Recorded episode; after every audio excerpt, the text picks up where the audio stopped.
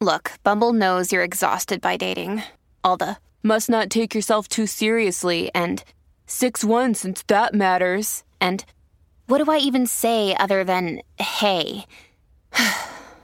well, that's why they're introducing an all new Bumble with exciting features to make compatibility easier, starting the chat better, and dating safer.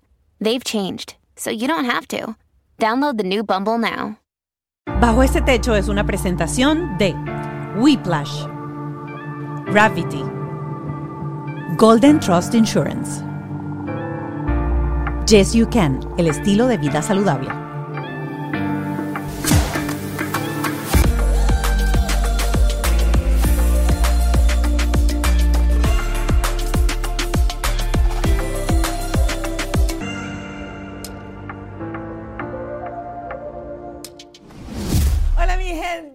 Bienvenidos a Bajo este Techo, un episodio más, una conversación súper rica. Y fíjense que utilicé la palabra conversación. Y esto lo voy a aclarar porque la gente piensa que yo me siento acá a hacer una entrevista de personalidad.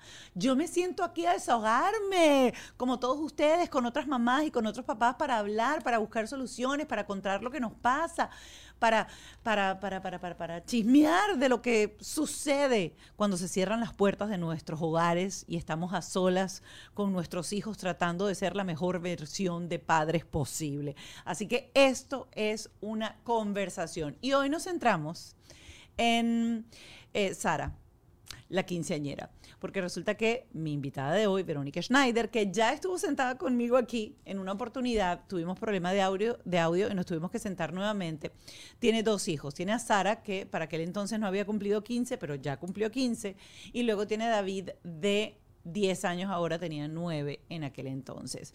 Pero hoy, por estas cuestiones de la vida, pues eh, el episodio se centró sobre todo en Sara, en sus 15 años, en su entorno, en las malas juntas, en eh, la fiesta de 15 años, en esa tradición.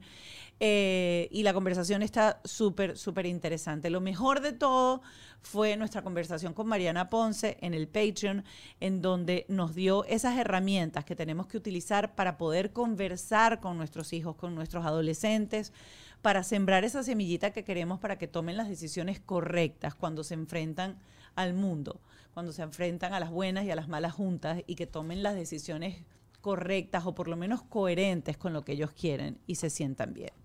Como siempre, gracias a mis aliados, la gente de Whiplash, mi agencia digital, Gravity, mi estudio, Ken Medina, mi productor, y Ale Tremola, mi productor ejecutivo. Recordarles que nos pueden seguir en nuestras redes sociales, arroba bajo este podcast en Instagram y en TikTok.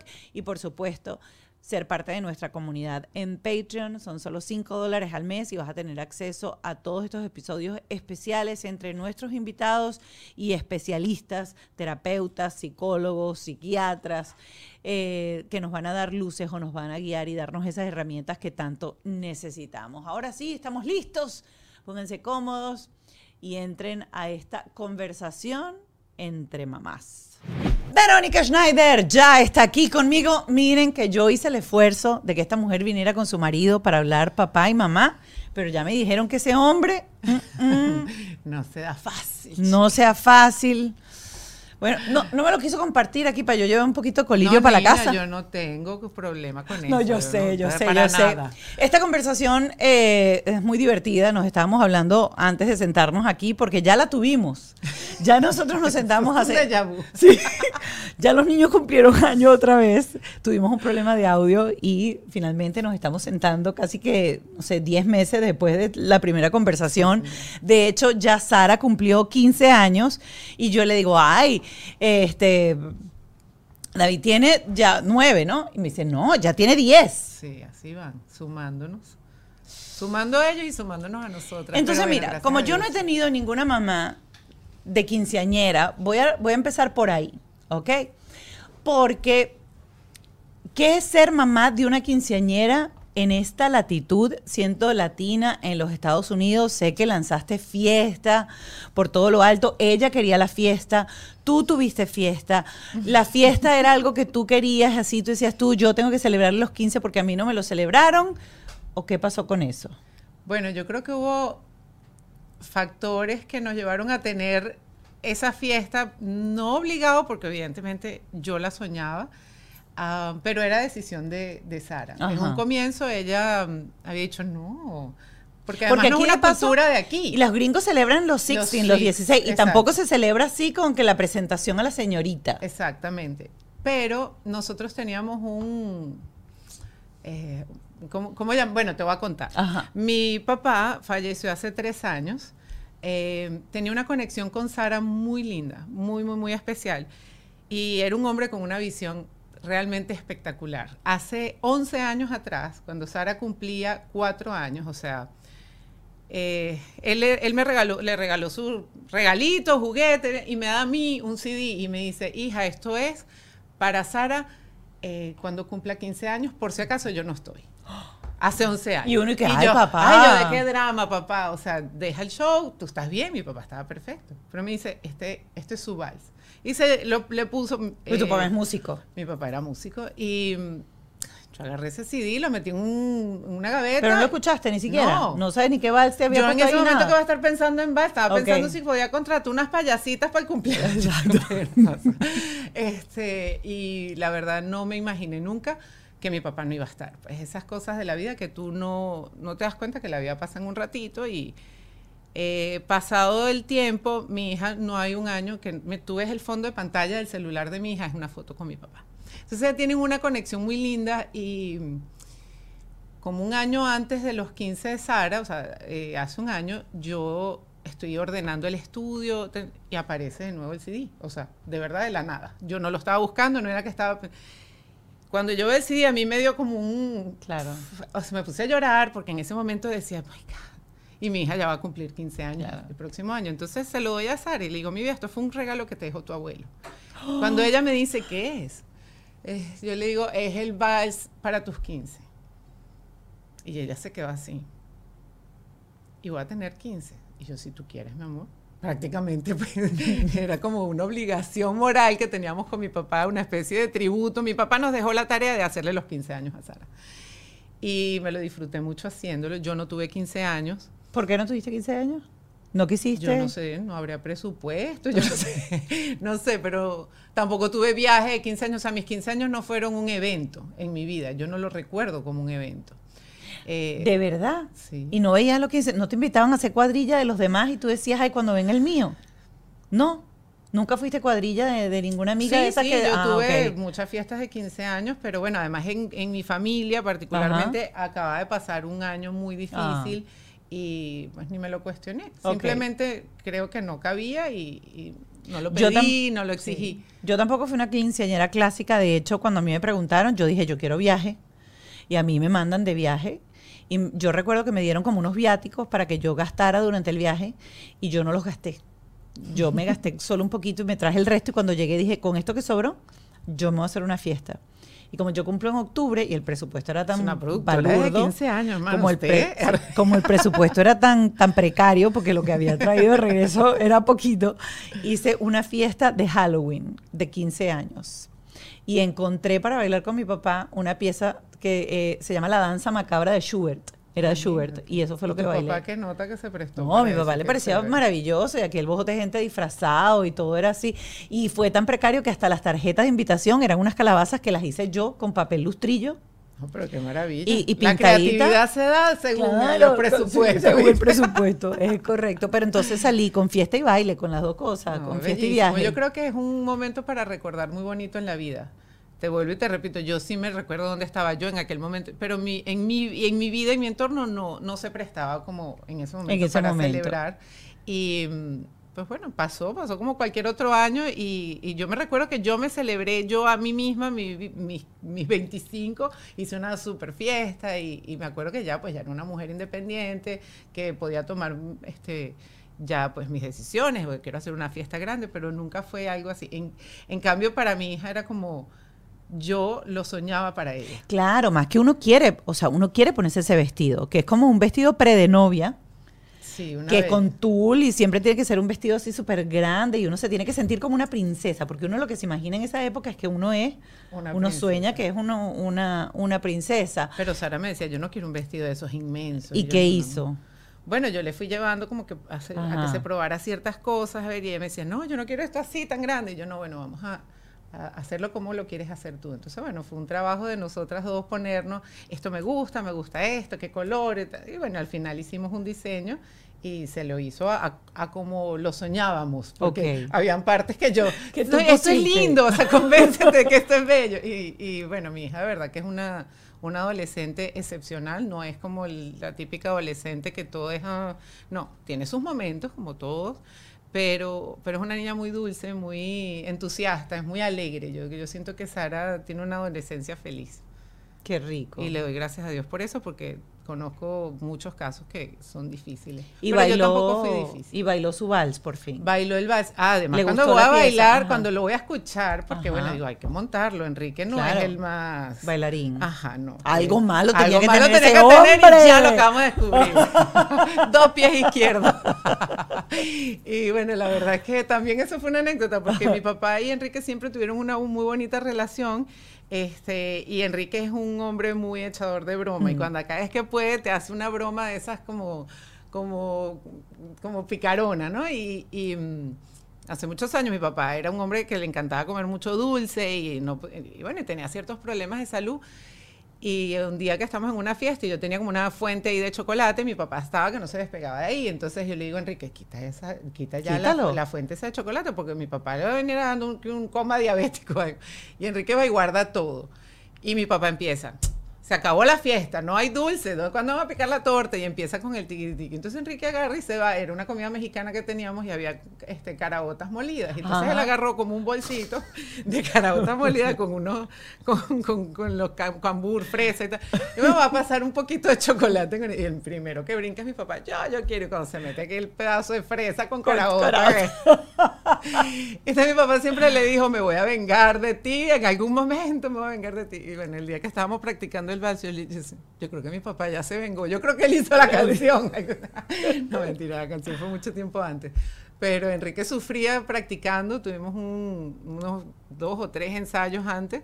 eh, y bueno, la canción cuando la escuché la primera vez, claro, me emocionó muchísimo y lloré por, pero con mucha, eh, con mucha alegría, porque sentí que mi papá tiene una visión tan bonita y la canción es tan alegre, porque es un vals venezolano, tiene Ujú. mucho de, de nuestra música, de nuestro folclore, eh, con una especie como de, de cosas mágicas, como de eso así tipo Disney. Entonces, está, está muy linda, pero duraba cinco minutos, entonces digo, bueno, vamos a bailar, sale, la lleva mi mamá, después la agarra Enrique, después la agarro yo, después David, después todos juntos. Claro. somos, entonces, bueno, fue muy lindo porque eh, de alguna manera fue un homenaje a mi papá y, y él estaba presente ahí. ¿Y la pieza era de tu papá o Original de mi original papá, de sí, tu sí, papá? sí. Wow, pero demasiado. Debutó con una canción Qué bonito. original de él, sí. Por Qué eso yo creo bonito. que eh, los 15 surgen es por eso, es porque mi hija dice, no, si mi abuelo eso era lo que quería, yo también lo quiero. Y entonces fue como, como bueno, ya, vamos a hacer una fiesta de 15 años. Eh, en algún momento me lo replanteé y dije, ay, Dios mío, ¿por qué me metí en esto?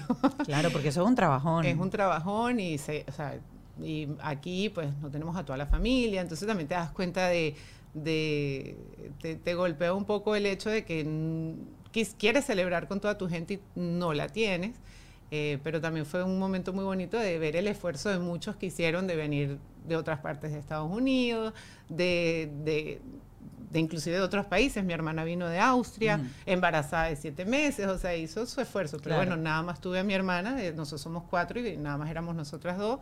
Y muy poquita familia, pero vino toda la que pudo venir. Qué rico. Yo siempre he dicho que los 15 y esta cultura latina, sobre todo de celebrarle los 15 años a, la- a las niñas, siempre ha sido muy injusta con los varones de la casa. Ay, sí, David me lo dijo. ajá, ¿qué te dijo? Bueno, mamá, todo es los 15 de Sara. Yo no voy a bailar, eh, yo no voy a tener 15. Y yo le digo, bueno, vas a cumplir 15, pero ¿qué quieres que, que yo haga? O sea, no. Porque Dice, es verdad. Esto no es justo. ¿Y, yo, bueno, qué, qué te propuso él? ¿Te se sentaron en la mesa no, de no, él negociación? hizo, de él lo hizo así como una especie de comentario. Como Pero yo él sí creo que se un- quedan como resentiditos en la, en la vida, porque tú te pones a ver y ese año de los 15 de la niña, cuando se genera ese evento, es un evento y es una inversión de dinero, Sí, es una inversión de tiempo. Te conviertes en el centro de atracción. Te queda un álbum de fotografía que va a ser el centro de atracción durante años Hasta que te casas. hasta que te cases y cambies eh, el tema de esto. Y el varón no tiene nada de eso. Bueno, algo me iré a inventar en cinco años. Yo digo que mi hermano, pobrecito, él, a él salió jodido. Bueno, nosotros éramos dos niñas y ninguna. Porque ni, ni viaje de 15 años. El año que yo me fui de 15 años, yo me fui a un viaje mixto, ¿ok?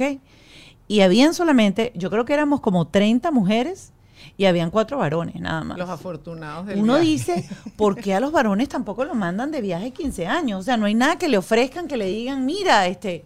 porque Bueno, yo le voy a decir que lo se que quiere hacer. ¿Qué, qué, qué pero hacer? conmigo. Pero, Todavía lo tiene rico, 15. pero lo rico de esos viajes es que tú vas con tu chaperón, con todo. No, sí, no, no, le- lo que ellos quieran. Mira la pregunta que te voy a decir, ¿no le tienes confianza? No, sí, claro. Lo que no me quiero es perder yo ninguno de esos momentos. Ya cuando crecen, después uno ya no está. O sea, no- sí. uno está de vez en cuando. Entonces, gran parte, no, yo no confianza en mis hijos tengo toda. La cosa es que también es tan rico poderse disfrutar cada momento. Y cada vez se acerca más la realidad am, de que ya ellos te necesitan cada vez menos. Claro, Fue yo una de ayer- mis grandes. Yo, yo no lo pude decir el día de la fiesta porque cada vez que medio iba a decir lo que había escrito para mi hija, me, o sea, se me quebraba la voz y yo dije, yo no voy a llorar aquí. Pero, pero lo, lo leíste, dijiste algo. No, después se lo escribí, se lo leí a ella y de alguna manera e- era eso, pues que uno siente como, como, o sea, que cuando ellos están chiquitos y te alzan los brazos y tú, Ay. para poder ver, tú los cargas y ellos ven a través de ti todo y tú, tú, tú eres eso que ellos necesitan para poder ver, exp- explorar, te, te piden que, te que lo acompañes cuando algo le da miedo y cada vez más se te van soltando de las manos. Y una vez que se te sueltan las manos, tú dices, ay, qué lindo, ya, ya es independiente, pero todavía voltean y te miran así como, ah, estás ahí, ok, y seguro, y safe. Y llega un momento que ya no voltean más. Lo vivo yo con mi mamá. Claro. Y yo la veo a ella así siempre, esperando a que llegue el momento que uno le diga, vente, vamos. ¿Entiendes? Y Sí. es durísimo, porque solo ven los ojos. Claro. Y eso es algo que nos vamos a enfrentar nosotros como madres. Y entonces, yo digo, yo ya lo he llorado tanto que espero cuando me llegue el momento, yo ya no lo llore. Pero, pero es que no me quiero perder ningún momento de ellos. O sea, no hay nada que valga tanto la pena como para perderme un momento de ellos. Tú sabes, yo ayer lo estaba, justamente eso lo estaba hablando yo ayer en terapia, porque el otro día yo me di cuenta que Clio tiene tres años y ella quiere que la acompañe hasta el baño a hacer pipí. Ella sabe perfectamente hacer pipí en su vacinilla, bajarse la pantaletica, ella sabe perfectamente hacer todo eso. Y ella, ah, pero acompáñame, pero acompáñame. Y uno a veces está en tanto corre-corre que uno dice, pero que te acompañe tu, tu- la abuela, que ve, pero ve sola que tú puedes. O sea, trae la vacinilla para acá, para la sala, porque no puedo, estoy haciendo algo. Y me tomé un momento esta semana y dije, en unos años no me va No te a pedir que la acompañe. Y paré lo que estaba haciendo y me senté en el piso y dile, ok, vamos, yo te Claro. acompaño a hacer pipí. Esos momentos son Sí, hermosos. sí. Eh, como mamá uno dice, gracias a Dios tuve ese momento de darme cuenta. Hay gente que no se da cuenta. Sí. Hay gente que el trabajo no les permite. Hay gente que, que después se lo, después de alguna manera lo resiente. Claro. Y lo resienten tus hijos, porque tú dices, bueno, no, y creciste bien. Siempre está el- lo ves en los niños que lamentablemente no pueden en un acto, tú ves que todos están así, esperando a ver cuándo llega. Parece- Y no llega, y no la, llega mamá. la mamá. Wow. Y tú ves esa cara de tristeza. Y eh, la mía nunca volteó a ver, porque sabe que siempre estoy ahí. Sí. Y a veces uno dice, ay, pero no lo valora. No, sí lo valora. Sí. Un día Enrique me dijo, no te pongas triste, porque yo decía, bueno, pero es que yo veo que todos los niños están pendientes de su mamá y Sara pf, ni trae trompeta. o sea, nada. Y Enrique me dijo, en vez de sentirte triste, siéntete orgullosa, porque es que ella sabe que estás ahí. Ella no duda que vas a llegar. Y es verdad. Qué bueno, qué bueno eso. Eh, estoy haciendo como recapitulando porque sé que ese día había traído todo súper estructurado para hablar contigo. y esta conversación de segunda, fíjate que arrancó por, por un lado, pues total, totalmente distinto. Eh, creo que siempre has dicho que Sara es una niña súper buena, es una niña súper dócil, es una niña maravillosa. ¿Qué ha sido para ti lo más retador? Porque siempre hay algo que tú dices, yo, yo lo quiero mejorar, porque a veces esas niñas que son tan buenas, esas niñas que no son retadoras, esas niñas que son una maravilla, son esas mujeres luego que entran de repente a relaciones y tú no sabes si es que no son y no dan problema porque están todo el tiempo tratando de, De complacer, y tratando de que mamá sienta que yo soy la niña buena porque tengo la etiqueta de niña buena. Además, Sara es la primogénita y cuando tú eres primogénita, hay como una especie de características, según han dicho aquí siempre los terapeutas que nos han acompañado, que dependiendo del lugar en el que naces, tienes también cierta, ciertas características que te da el hecho de que al principio eras el único centro y foco de atención de tus papás, por lo general tienden a ser más sobreprotegidos en el sentido de que... Sí, de que tuvieron más atención. Claro, o sea, tú, o sea, tú a Sara en algún momento tuviste que dejarla para poder atender a David porque estaba chiquitico. Cosa que no pasó con Sara hasta que llegó David. Nunca hubo que dejarla a un lado para atender al otro. Este, luego llega el hermano pequeño y yo no sé si a ella le pasa lo que, lo que yo estoy viviendo ahora, por ejemplo, con mis dos hijos, que es que cuando el pequeño a veces uno necesita un amigo con quien hablar y a veces necesitamos más bien a alguien que nos diga si lo estamos haciendo bien o lo estamos haciendo mal, si nuestro negocio digital va por el camino correcto o si tenemos de repente que invertir más en publicidad o al contrario, meter ese freno de mano para luego reestructurar ciertas cosas y entrar luego con todo. Porque todos esos pequeños errores te hacen perder dinero. No esperes más y entra ya en whiplash.com si tienes ya camino recorrido o estás comenzando de cero, eso no importa. Ellos te van a ofrecer una asesoría súper completa para emprendedores y grandes empresas que quieran marcar un antes y un después en su negocio y por supuesto en sus ingresos. Tienen un workshop Mm, donde te van a entrevistar y se van a meter, como digo yo, hasta la médula de cada detalle de lo que haces para darte soluciones efectivas que casi siempre tienen que ver con tecnología. Ya lo sabes si te sientes estancado o quieres comenzar a toda máquina, whiplash.com en dos pasos. Agendas tu asesoría y que te lo digo yo, se van a convertir en tus mejores amigos. ¿Dónde grabar? Dónde ir a desarrollar tu proyecto digital. Aquí en Gravity, porque es un one-stop studio, es un lugar que lo tiene todo, los backdrops, la iluminación, la sala de espera, maquillaje, todo lo que tú necesitas para tu sesión de foto, video, podcast, creación de contenido y más. Visita su página web gravity.com o síguelos en sus redes sociales arroba gravity para conocer más acerca de sus servicios.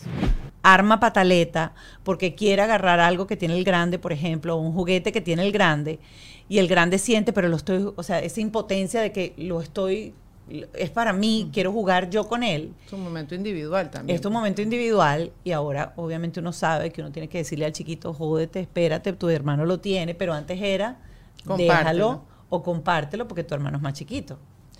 Bueno, con respecto a la pregunta de qué ha sido lo más retador este, con Sara, yo espero que no sea así, que obviamente yo no creo que, que va a ser así, creo que Sara es una niña que este, es muy buena de corazón, es muy buena, pero sabe poner límites. Y yo estoy muy orgullosa oh, y se lo he dicho todo el tiempo porque veo cómo pone límites con sus amigas cuando algo le sucede, porque no se trata de ser este, dócil. Yo no creo que Sara sea dócil, ella tiene un poco, mm, eh, una personalidad muy parecida a su papá, que es una persona eh, que entiende mucho las emociones de las, de las personas que tiene alrededor, con facilidad detecta cuando alguien está molesto o cuando tu actitud está generando algún tipo de, incomodidad. pero también este, logran zafarse con mucha facilidad de las situaciones que no les gusta. Entonces, yo, yo, siempre le he puesto a ella eso y Enrique yo hemos tenido mucho esa conversación de, bueno, pero ella es, o sea, mm, hay que enseñarle a que las cosas cuando no le gustan lo hable.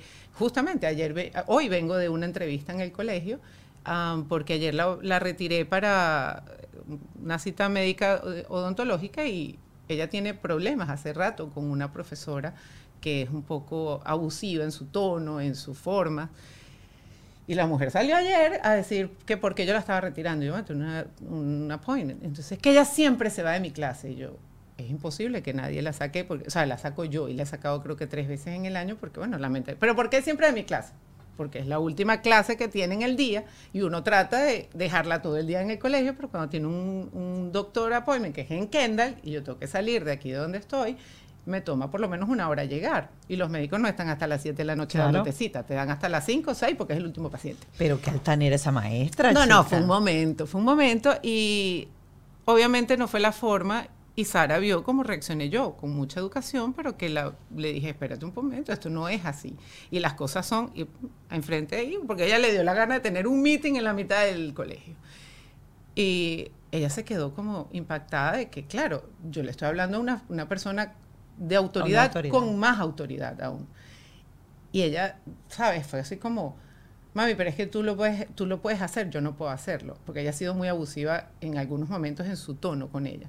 Y yo le digo, es que está bien, tú, tú a lo mejor Este, no puedes hablarle de la misma, porque es que los adultos a veces abusan de tener una autoridad o cierta autoridad con un niño, pero es que yo no quiero que tú pelees, yo todavía estoy para pelear por ti, pero el día que yo no esté, tú lo puedes hacer. Y me dijo, no, yo bueno, yo en un momento le dije tal cosa tal cosa, pero claro, están, mientras son niños y menos si están dentro de una institución, un colegio, ellos se sienten mm, sin armas para... para Powerless. Sin, sí, poder, sí, sin, ese poder, de, de, de defenderse pero sí lo tienen que hacer y bueno, y tú te tienes que empezar a dar cuenta que con sus compañeros, cómo reacciona ante cualquier este, dificultad o ante cualquier presión. Cuando me preguntabas cuál ha sido lo más retador para mí, el entorno de, de mi hija, para mí siempre ha sido lo más retador. El entorno hablando de los padres, de los compañeros, porque estamos viviendo una etapa donde yo creo que somos muy permisivos los papás, que de alguna forma eh, hemos estado dejando que los teléfonos y las redes sociales eduquen más de lo que educamos nosotros y tienen demasiada información, demasiado tiempo allí y están muy expuestos a cosas que no deben estar expuestos. Entonces yo he tratado de protegerla de la manera como lo hablamos en el otro podcast, que no esté tan expuesta a redes sociales, mi hija no las tiene, eh, no tiene ciertas cosas que le dan una apertura a un mundo que si yo no estoy allí, no la puedo orientar. Y así está su entorno. La mayoría de las personas, no todos, porque no voy a decir que todas sus amigas están igual, pero muy pocas tienen las restricciones que tiene ella. Sí, o que deberían tener todos para protegerlos, porque si tú no puedes estar navegando en Internet con tu hijo, tú tienes que cuidar que ve tu hijo en Internet. Así como tú le prohíbes a tu hijo que hable con extraños en la calle, porque se ponen en peligro, como tú lo dejas metido en tu cuarto, en su cuarto, seis horas con un dispositivo, dispositivo hablando o jugando con extraños. O en redes sociales peores aún, porque hay un montón de cosas donde hablan con adultos que se hacen pasar por niños. O sea, hay un montón de peligros que los papás, porque también estamos un poco eh, autómatas con nuestros dispositivos y también estamos perdiendo mucho tiempo de nuestro día entre trabajar, producir y distraernos, porque esto nos, nos proporciona una distracción y un, y un entretenimiento muy rápido, muy fácil y muy acomodado a tus necesidades. Claro, y posterga ah, y, y, mm, y elimina esa necesidad que tiene el ser humano de postergar la recompensa en todo sentido. Lo estaba viendo el otro día con Marian Rojas Estapé, que estaba eh, explicando lo dañino que es para navegar las emociones. Eh, para los adultos incluso, el hecho de que estás pasando por una depresión, estás pasando por un mal momento, y en vez de procesar el momento y procesar la emoción, prendes el dispositivo y el dispositivo te da enseguida una dosis de dopamina y se te pasó la emoción, pero no procesaste absolutamente nada. O sea, tu cerebro no procesa eso que normalmente debería procesar cuando hay un trauma y le hace trauma cualquier cosa que te genera, un, cambio en, en tu estado emocional. Sí, por eso te digo, para mí lo más retador con, mis hijos y sobre todo con Sara, que es la que está en, la adolescencia, ha sido el entorno, ha sido todo lo que está alrededor de ella, para poder entender qué tengo que hacer yo como mamá constantemente. Es como, o sea, de verdad, yo entiendo ahorita por qué las mamás rezamos tanto y es porque hay cosas que se salen de tu control y tú dices, bueno, o hay preguntas que tú dices, no, yo no estoy preparada para, hablar de esto todavía, pero no te queda de otra que afrontarlo y hablarlo. Entonces yo, yo siempre digo, Dios, mío, ponme por favor las palabras correctas en la boca. ¿Y te ha pasado alguna de esas que te dejó? Hay dos cosas que te quiero preguntar de esto. Y obviamente por el resultado que uno ve, uno sabe que lo has manejado de la manera correcta con las herramientas que tienes y de repente eso puede ayudar a cualquier mamá que esté pasando ahorita por la misma situación en donde obviamente el entorno influencia y influencia de más en la edad de la adolescencia porque los niños quieren parecerse y conectar con su entorno y dejar de conectar con nosotros y conectar con sus iguales. Eh, y uno siempre trata pues de mantenerlos lo más safe posible, pero empieza esa, esa lucha o esa prueba, porque realmente no es una lucha, es una prueba del adolescente de ver hasta dónde llega tu límite, hasta dónde aguanta el límite de papá y mamá, hasta dónde te puedo presionar. Y no lo hacen por irrespeto, no se lo tomen personal porque no, es en contra de ustedes. Es una cosa natural del ser humano en esa edad de probar, de testear, hasta dónde te llevo. Con Sara no ha sido muy eh, marcado eso todavía, gracias a Dios. Ah, pero sí, sí, han, o sea, sí, sí he vivido momentos donde digo, ¿por qué yo tengo que hablar de esto tan pronto con mi hija?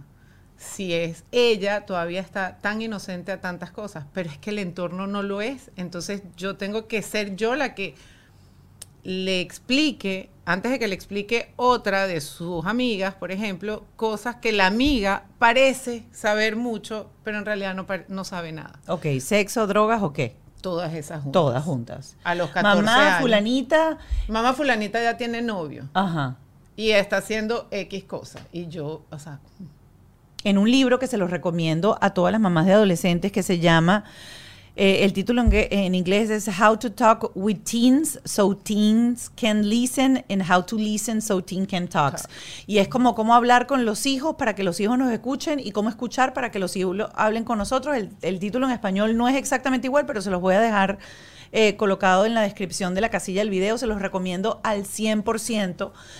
Eh, y justamente parte de los problemas que hablan en, e, ese, en ese libro, en donde hay papás que traen problemas reales, dicen, o sea, en mi época, o sea, yo nunca tuve que enfrentar que llegara mi hija a la casa y diga, es que fulanita que tiene 13 años ya le hizo sexo oral a un amiguito. y, la pregunta, y la pregunta es, ¿lo hace por ser cool? ¿Lo hace por presión?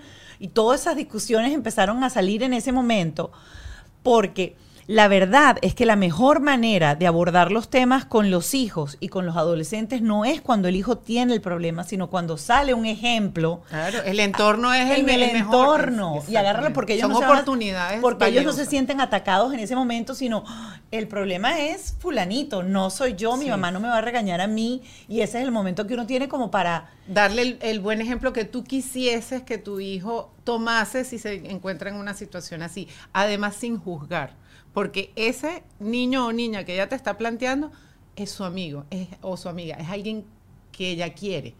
Entonces tú tienes que ser tan cuidadoso y escuchar más de lo que tú vas a hablar primero. Y yo estoy en pleno proceso de, entender todo eso, ah, sobre todo porque creo que nosotros como venezolanos somos muy prejuiciosos y apenas escuchamos algo, ya, tenemos un juicio que hacer sobre la persona.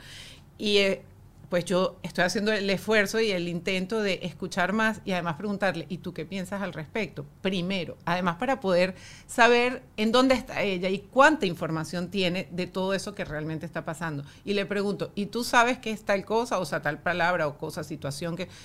Y cuando te dice, bueno, yo escuché esto o yo sé esto, tú dices, oh my God, o sea, que cuánta información tienen los muchachos tan jóvenes hoy en día, o sea, es es un reto y es complicado para uno como mamá cuando quieres, bueno, todas las mamás creo que queremos lo mismo.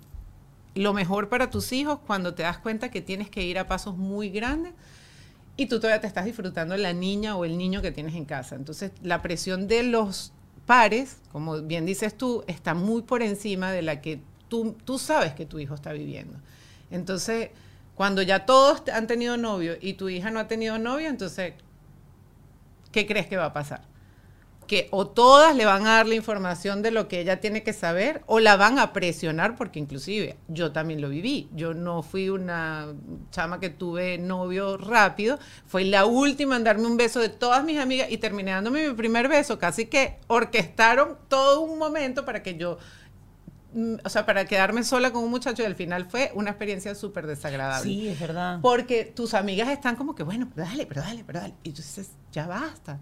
Hoy en día, pero eso lo viví yo a los 16 años y, yo sé que mi hija desde los 14 años tiene niñas alrededor que ya han tenido novio, eh, que conocen alguna que ya tuvo algún tipo de acercamiento a su sexualidad. Se, se vuelve difícil y por eso te digo, sin duda lo más difícil para mí ha sido el entorno para Para y entonces tu, tu, manera o tu, tu, manera de acercarte, tu manera de, de entrar en su mundo, la más efectiva para ti ha sido la pregunta, preguntar. O sea, abrir el espacio para que ella te cuente sin juzgar.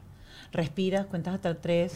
Estar asegurado es súper importante y tener una compañía que tiene 30 oficinas en toda la Florida, que te atiende los 365 días del año es súper importante.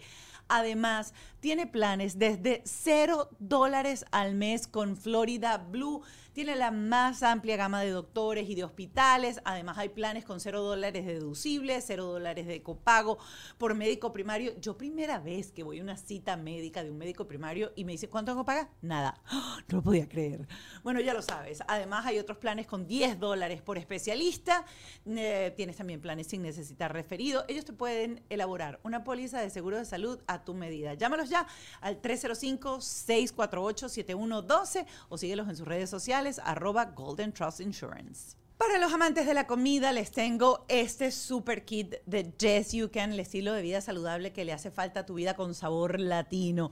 Si eres amante de la comida, pero quieres bajar unas libritas o quieres mantenerte, te doy este sistema que te trae un reemplazo de comida con el que vas a sustituir, a sustituir una sola comida al día.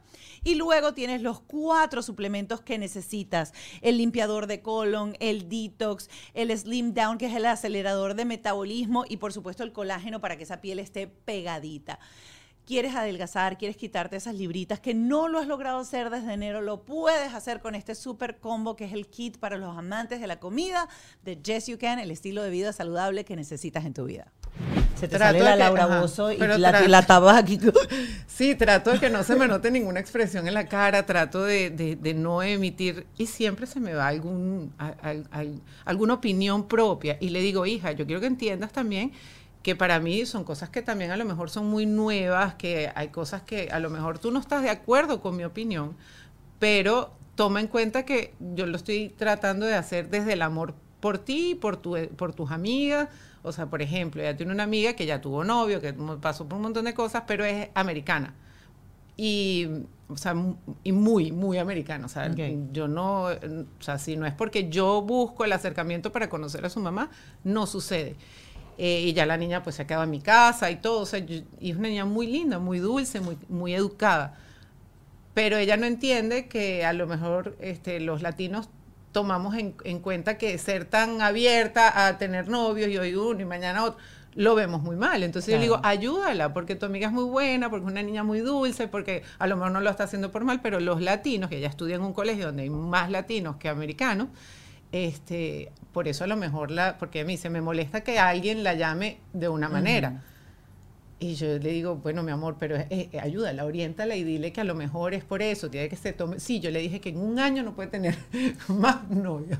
Entonces, todavía son muy niños y tienen mucha inocencia, pero están expuestos a tanta, a, tanta adultez que ya, ni modo que, tienen un montón de rasgos que, que tienen que aprender a, lidiar y que uno como papá ya no le queda otra que hablarles con más crudeza. Voy a agregar para cerrar este y entrar un poquito con, David. Eh, algo que yo me llevé de ese libro, sobre todo para los teenagers, y es súper importante cuando tú dijiste que tú también das tu insight, y es súper importante. Y el approach que dan las autoras del libro es que cuando tú preguntas, aparte de que te den los hechos de lo que sucede, debe haber mucha pregunta hacia su estado emocional, o sea, ¿qué le produce? O sea, ¿y qué, cómo, te sientes? de ella. Y luego es importantísimo para que ellos te escuchen a ti, que tú arranques con tu sensación emocional de lo que está pasando. Es decir, a mí me genera mucha angustia, me da mucho miedo, me da mucho temor, por esto, por esto y por esto, para que ella haga primero una conexión emocional de que, wow, mi mamá me lo está diciendo porque ella tiene esa emoción, tiene ese sentimiento. Y ahí es donde se da la conexión y me pareció súper interesante ese dato. Esos son como ejercicios que cuesta mucho incorporarlos a veces a nuestro día a día porque como yo digo... Y con la emoción, pues cuando tienes el, impacto de algo que te sucede. Claro, y es igual cuando les vas a gritar o cuando te dicen, no, que fulanito, este, eh, ayer bebimos o ayer alguien sacó una botella de tequila del bar de no sé quién y uno sale enseguida, pero yo no te he dicho que no sé qué, vas a perder tu vida, las drogas, no sé qué, porque ahí va la reacción del padre enseguida a... Desde el temor. Desde, el temor. miedo y en vez de decir, wow, empezar siempre con ellos y cómo te sentiste y qué te pareció. Y a veces de repente ellos te van a dar una respuesta que te va a borrar absolutamente todo, Todo lo que todo tenías lo que tú preparado. tenías preparado.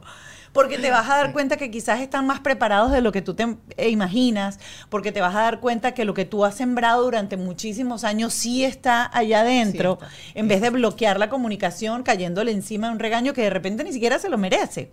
Sí, sí, porque a veces cuando, y re- cuando reaccionamos así también hay que aceptarlo y decir, porque me pasó también, o sea, me ha pasado. Yo, yo Claro. no, no he sido, eh, yo, yo digo que yo trato de ser el tres, las tres cuartas partes de lo buena mamá que fue mi mamá, pero sin embargo mi mamá también tuvo su- sus equivocaciones, pero desde el amor, o sea, en el momento que tú le dices, espérate, creo que me sobrepasé porque sentí miedo de que tú estés expuesta a algo.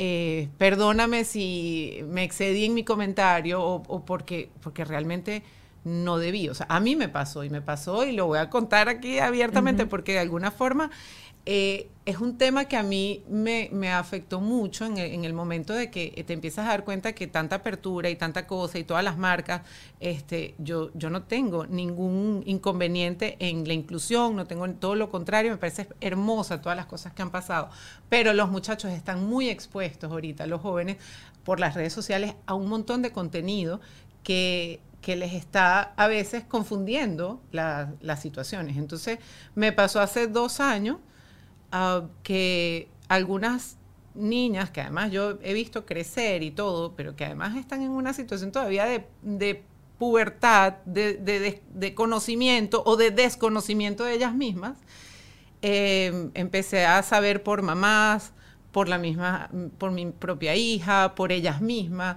que no, que tal amiga es gay, no, que tal amiga es bi, no, que tal amiga no sabe, no, que... Y yo empecé a darme cuenta de todo, de todo, de todo, de todo, de todo. de todo. Entonces le llegaba a Sara toda esa información que ella no tenía. Entonces ella está como, pero ¿por qué todo el mundo está así? Claro, porque todo el mundo está así, porque tú no te estás dando cuenta que, claro, ella no tiene las redes sociales y ella no está con esa información, todavía está eh, jugando. Entonces, las otras niñas que sí tenían mucha información, pues han pasado por cierta, alguna, bueno, de la mayoría de ocho casos, ya ahorita no son gay, ya no son bi, ya no son esto, ya, porque es que tienen 12 años, todavía no saben ni qué eres, o sea, Claro, pero acuérdate que hace nada, si estás hablando de hace 12 años, o sea, la misma Miley, años. o sea, Miley Cyrus, de ella dijo que era, ¿cómo era esa cosa que, que- que- pan, pan, pan, Pansexual. Era pansexual, y la otra que no sé qué, y la otra que ama al gato, y la cosa se volvió una cosa... y, cada día ha ido escalando más. Y eran, o sea, era como que si en tu época, no sé, Karina, Fe y esas tipas que tú escuchabas en la, en, eh, que la música que tú seguías y las, las tipas que te parecían lo máximo, vinieran y te empezaran a hablar de todo esta, este nuevo planteamiento que existe sin tener el conocimiento, porque Exactamente. Entonces, bueno, en ese entonces había un, hubo en el colegio, además aquí hay un, un tema con los colegios que, que a mí me molesta mucho, que hay muchas tendencias eh, políticas disfrazadas dentro de las escuelas. Y desde muy jovencitos le están metiendo ideas políticas que a mi parecer no son necesarias, tampoco a esa edad. eh, porque además es como un adoctrinamiento. ¿cómo es eso? ¿Cómo es eso? Yo no he vivido eso todavía. Bueno, hay, hay muchas universidades aquí Ah. que tú ves todos los movimientos de las minorías y todo el tema. Al final es un, un movimiento, o sea, están, están disfrazados de, de estos movimientos de minoría que, lo que, de- que lo que está por detrás es el comunismo. ok. Y eso, bueno, bueno, eso es mi posición. No, no, no, porque pero además eso genera, eso genera un, un poco de polémica. El hecho es que, em, o sea, todas las universidades tienen, tienen clubs y entonces tú ves que este, eh, hay clubs muy socialistas, hay clubs donde apoyan mucho esto y los movimientos son apoyados por el colegio o por profesores dentro de las instituciones. Entonces, este, yo, por ejemplo, me pareció muy errado de parte del colegio de mi, de mi hija y, ellos dejaron salir más temprano a los niños para que apoyaran una manifestación que había dentro de- del colegio o afuera, mejor dicho, no, porque era como las afueras del colegio, pero ellos, los, los profesores, algunos, no todos, permitieron que los niños salieran más temprano para que fueran a apoyar a esos amigos o a ellos mismos que tuviesen esa, eh, como decir, eh, ideas Eh, entonces era, era en contra de una ley que se llamaba, eh, ya ni me acuerdo, eso ya pasó hace tanto, pero aquí lo llamaron Don't Say Gay, algo así. Entonces había muchas manifestaciones en contra y a favor, y eso fue todo lo que pasó en esa época que yo exploté. Y exploté por, con, Sara en una de esas que dijo, ay, quiero comprarme este suéter. Y no sé, era de Adidas y era con, el, con los arcoíris. Y yo dije, no vas a comprar nada porque todos estos son movimientos que tal. O sea, que, como que exploté erráticamente con ella. Y se lo dije, me frené y después le dije, ok, hija, lo que pasa es que estoy tan molesta, tan molesta de que a ustedes los estén bombardeando con una información que está bien para hablar en familia, pero no en los colegios. Por ejemplo, ella me dijo, no, mamá, que nos dejaron salir más temprano y yo fui a apoyar a mi amiga X que me dice que esto es una ley donde a ella le cortan sus derechos de decir que ella es gay. Y yo digo, ¿cómo es eso? ¿Cómo se llama la ley? No sé. Ah, nadie se las explicó, simplemente le dejaron salir. Ok, vamos a buscar dónde está la ley. Y entonces la, googleé, pues yo tampoco la conocía. Y entonces, para ver lo importante que es informarse. Entonces, la ley lo único que dice que hasta la edad, que en ese entonces David estaba en cuarto grado, hasta tercero o cuarto grado, está prohibido en los colegios hablar de sexualidad. Hasta esa edad. Ya de ahí en adelante tienen todo el derecho a hablarlo. Eso es todo lo que dice la ley, que hasta la edad de tercer grado los niños solamente pueden hablar de sexualidad en casa. Todos los profesores están, tienen prohibido hablar de eso. ¿Qué quiere decir? Que no les pueden leer un libro o mostrar una película que tenga que ver con ese tipo de... con ningún tipo, o sea, con nada de contenido sexual. Exactamente. Eso es lo que dice la ley. Y yo le digo, aquí nadie dice que tú no puedes decir que no eres gay, que no, o sea, no, no, no entiendo. A lo mejor tu amiga tampoco lo sabe. Y efectivamente, la, niña no sabía, nunca se había leído la ley. Entonces yo lo que aproveché la situación para decirle, creo que antes de manifestarnos ante algo tenemos que tener el conocimiento. Y la única manera de tener el conocimiento es de involucrarte y leer. Ahora, yo, y se lo dije, porque ella me lo dice, tú no tienes ningún problema con eso. Para nada. Lo primero que le dije es, si tu, yo quiero conocer a tu amiga, qué nice, cool, quiero verla. Y ella no la conocía porque eso fue en el año que entró al, a este nuevo colegio. Y mm, cuando la conocí, una niña encantadora, dulce, súper educada, la pasamos divino, cocinamos, hicimos de todo. Ella, de hecho, le dijo, qué cool es tu mamá. Y yo, qué chévere, me encantó la chama, una chama muy nice. Este, yo no veía que ella tuviese ningún tipo de, de necesidad de hablar de lo que estábamos, de lo que estaba pasando. Pero yo le comenté, y ella me dijo, no, sí, yo tampoco sabía, pero bueno, le, le, hablé a mi mamá y también leímos la ley y bueno, sí, la verdad es que hay mucha información que no es completa para los muchachos. Entonces yo digo, bueno, ¿qué necesidad hay? Digo yo, después hablo con, con hablando, reflexionando con mi mamá, con mi esposo, lo que sea. ¿Qué necesidad hay de involucrar a los niños sin darles la información completa sobre lo que puede ser algo que realmente les pueda estar afectando y a otros que no les está afectando. O sea, es como, como quererlos hacer parte de un movimiento político sin, sin tomar en cuenta que, primero, no son capaces todavía. ¿Por qué no le das el derecho a votar? Claro, o, hacerlos. No tienen el derecho, o no tienen las capacidades, ¿cierto? Yo hasta, creo los, que, hasta los 18 años. Fíjate, yo siempre. Puedes comprar un arma, pues no puedes comprar alcohol, pero puedes votar. Ok. Yo siempre he pensado con respecto a este tema que es un tema mucho más individual, que no debería ser un tema tratado y manifestado de la manera que lo hacen, que es como un tema de masa, de comunidad, de comunidad, sino si tú tienes un hijo, ¿ok? Que tú te estás dando cuenta que es diferente de alguna manera, es tu responsabilidad como padre observarlo, mirarlo, darle el apoyo para entender si tu hijo es homosexual, es hetero, si tiene algún trauma de infancia por el cual él se cree gallo, pollo, gallina, porque también ha pasado, y darle el acompañamiento para que si ese ser va a ser homosexual o si ese ser va a ser transgénero, sea una persona feliz, que se sienta aceptada, que se sienta incluida y que tenga el conocimiento para hacerse respetar. ¿Y cuál es la función de, una institución? el respeto, la consideración de todo el mundo por igual, más no de educar a todo un grupo como si eso fue, o sea, como que si eso fuese parte de una materia a ver. Claro. Ok, o sea, tú le vas a enseñar a todos educación física, tú le vas a educar a todos por igual. no tienen en absoluto una distinción. Sin embargo, cuando tú eres tan abierto a esos temas, entonces empiezan a pasar los problemas que han venido pasando. Que a lo mejor un niño dice, yo me siento niña y entra en el baño de las niñas y ha pasado en algunas escuelas donde ha habido abusos dentro de los baños. Claro. Entonces, ¿qué pasó? Un papá fue molesto, agarró un arma y fue a, a- a- a donde la casa de ese niño que le hizo daño a su hija. Sí. El hombre terminó preso. Sí. ¿Y dónde está la institución que tiene que respetar tanto a la niña que entra a ese baño como al... Se los tiene que otros, proteger. claro. O sea, las instituciones están para proteger, para proteger los derechos, para proteger al niño, no para hacerlos parte de movimientos y mucho menos si son políticos. Miren, nos toca ya cerrar porque vamos a tener que ir al Patreon a conversar con la especialista, pero creo que, que divina esta conversa. Y Siempre que, nos vamos por unos otro lugares, digo, no porque yo hablo tanto. No, no, no. Pero fíjate que me llegó, me llevo y sé que ustedes se van a llevar cosas súper interesantes y súper importantes. Y es, primero, no importa en qué etapa esté tu hijo, si es un toddler, si es un infante, si está entre los ocho, en la pre-adolescencia o ya es una adolescencia, lo más importante es la observación y la supervisión Y el acompañamiento. y el acompañamiento, porque no existe otra persona que conozca más a tu hijo, que sepa más de tu hijo y que pueda darle ese acompañamiento que necesita para convertirse en lo que se va a convertir. Porque nosotros no podemos determinar quién va a ser, cómo va a ser, No.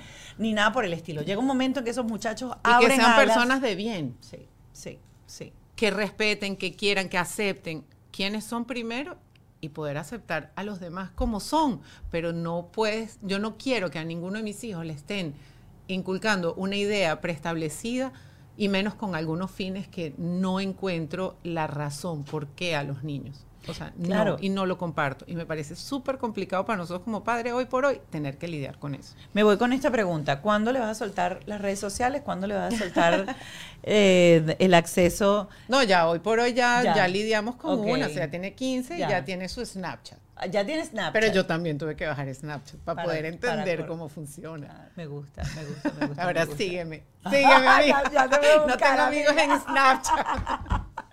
Yo tampoco. El Snapchat yo lo tengo abierto porque mi hijo todavía solamente usa los filtros para hacer videitos. No, nice. yo- yo No tiene comunidad, pero usa, lo- usa los filtros y, y- y me lo pide. Mamá, Pero- ¿puedo hacer fotos con Clio? ¿Sabes qué pasó? ¿Qué? Se- ella me dijo, ok, sí, me van a abrir Snapchat. Chévere, era feliz. Estaba feliz. Pero empezó a, a fallar en ciertas notas y en ciertas Uh, cosas. Y dije, ¿qué ¿y? está pasando? Y ella misma me dijo, tienes tanta razón, esto me quita tanto tiempo. Por favor, quítamelo en, en- en momentos de colegio. ¿Qué es eso? ¿Esta muchacha de dónde salió? bueno, mi amor, tanta labia tanta...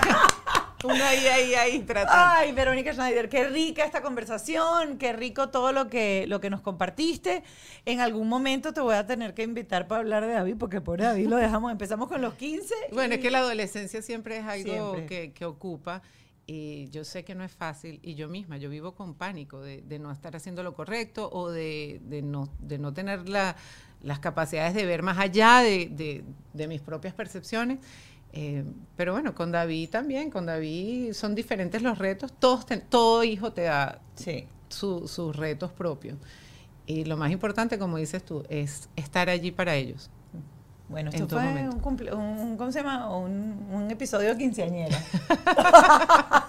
Gracias por haber estado con Gracias nosotros. Nos vamos a conectar con eh, Patreon. Recuerden que el Patreon es una plataforma eh, paralela, son 5 dólares mensuales y van a tener acceso a la conversación que voy a tener con Verónica Schneider y con nuestra terapeuta el día de hoy. ¿Qué vamos a tratar ahí? Ya lo verán en el Patreon. Nos vemos ahí. Gracias, Vero. Bajo este techo fue una presentación de Whiplash, Gravity, Golden Trust Insurance, Yes You Can, el estilo de vida saludable.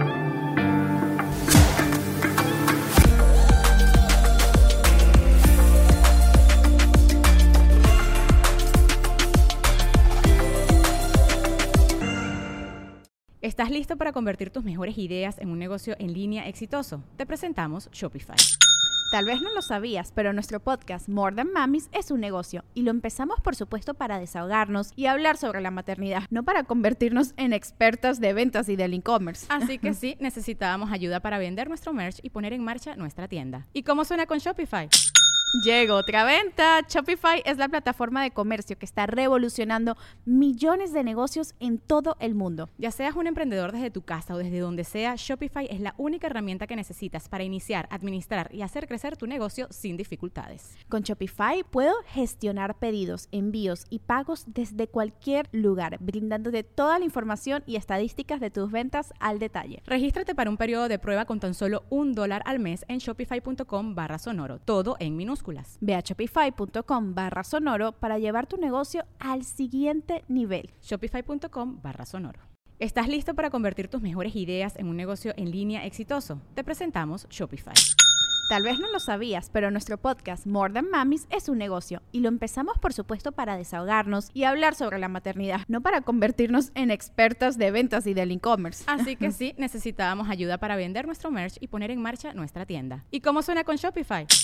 Llegó otra venta. Shopify es la plataforma de comercio que está revolucionando millones de negocios en todo el mundo. Ya seas un emprendedor desde tu casa o desde donde sea, Shopify es la única herramienta que necesitas para iniciar, administrar y hacer crecer tu negocio sin dificultades. Con Shopify puedo gestionar pedidos, envíos y pagos desde cualquier lugar, brindándote toda la información y estadísticas de tus ventas al detalle. Regístrate para un periodo de prueba con tan solo un dólar al mes en shopify.com barra sonoro, todo en minúsculas. Ve a shopify.com barra sonoro para llevar tu negocio al siguiente nivel. Shopify.com barra sonoro.